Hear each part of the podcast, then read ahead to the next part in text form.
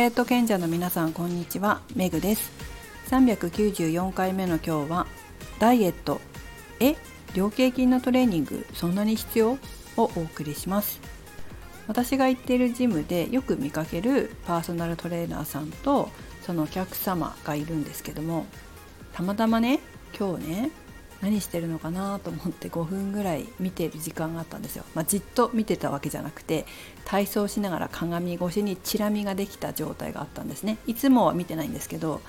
まあ、たまたま見る時間があったので鏡越しに見てたんです。で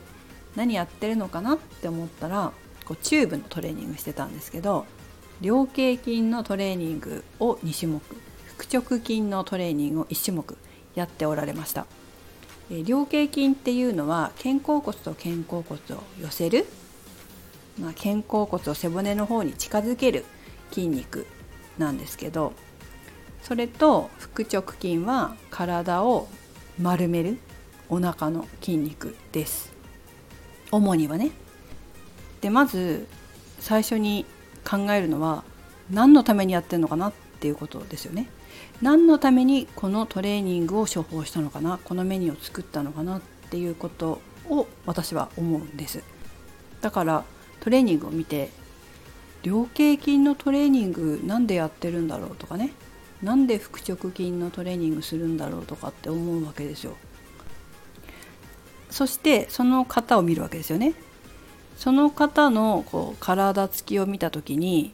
ふっくらされていたんです。なのでダイエットかなって思うんですけど私の経験上ダイエットが目的であっても最初に言わないケースもあるんですよ。肩こりを解消したい腰痛を解消したい運動不足を解消したいってトレーニングに来てでお腹の中でちょっと痩せたいと思ってるんですよ。口には出さないんだけどダイエットもできたらいいなと思ってるケースもあるんですね。でもそのための信頼関係がまだできてなかったりこうあんまり自信がなかったりっていうのもあるんですよね。あのお客様の方で本当に痩せれるかどうかわからないっていう時にダイエットって口にしないこともあるんです。でだんだんと運動していって例えば肩こりが解消していったり運動不足が解消していったりした後にえー、実はダイエットになるといいなと思ってたとかこれからはちょっとダイエットの方にこうしたいみたいに言われることもあったりします。なので私が見かけたジムで見かけたお客様がトレーナーさんにどこまで言ったのかなとか何て言ったのかなっていうのを深読みしてしまったというかね、えー、そんな感じで見ておりました。で量形筋のトレーニングするっていうことはどういう理由があるかっていうと一般的によく言われてるのはその肩甲骨を寄せて姿勢を良くしましょうみたいな。で姿勢が良くしたいです。姿勢を良くしたいですって言われて肩甲骨を寄せるっていうことをやったのかなとか。ね。でもでもねあこれちょっと誤解がないように言っとくんですけど私は姿勢を良くするために量形筋のトレーニングが必要か必要じゃないかはその人によって違うと思います。これね皆さん間違えない方がいいんですけど肩甲骨と肩甲骨が離れててすごい猫背でっていう方でその量形筋が活性化してない働かなくなってるから働かせるためにっていうのであれば私も量形筋を使うエクササイズは処方するんですけどそもそもそこはよく働いているようであれば私はやらないんです。やらないというか量形筋のエクササイズは処方しないんです。必要ないからその人にとって。でえジムで見たお客さんを見るとあんまり量形筋に問題なさそうだけどなって思ったんですよね。じゃあなんでここをやってるのかと思った時にあもしかしたらダイエットで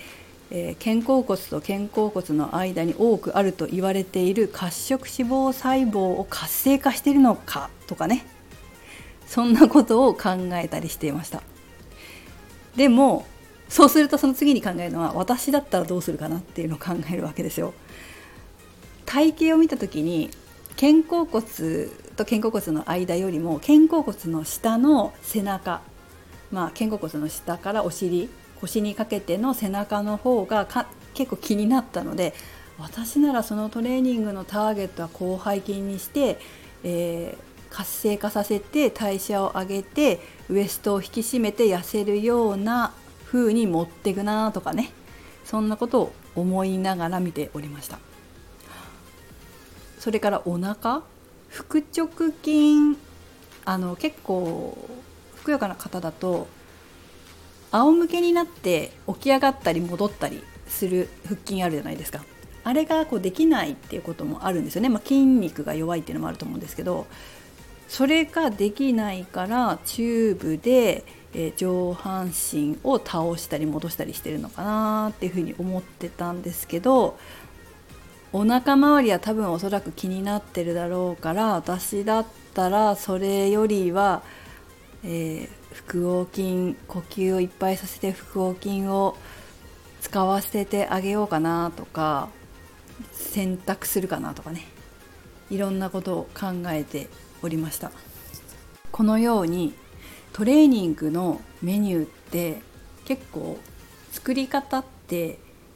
安易に作ってるわけではないんですよ。まず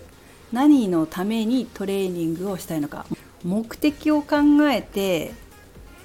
え種目を考える前にその人の体を考えるかその人の体の状態を考えてじゃあそのためにこの人の目的を達成するためにはこの人の体だったら何のメニューが必要かなっていう風な順番でこう考えていくわけですよ。でさらに言うとじゃあそれできるのかなできないのかなできないそうだったらこっちにしようかなとか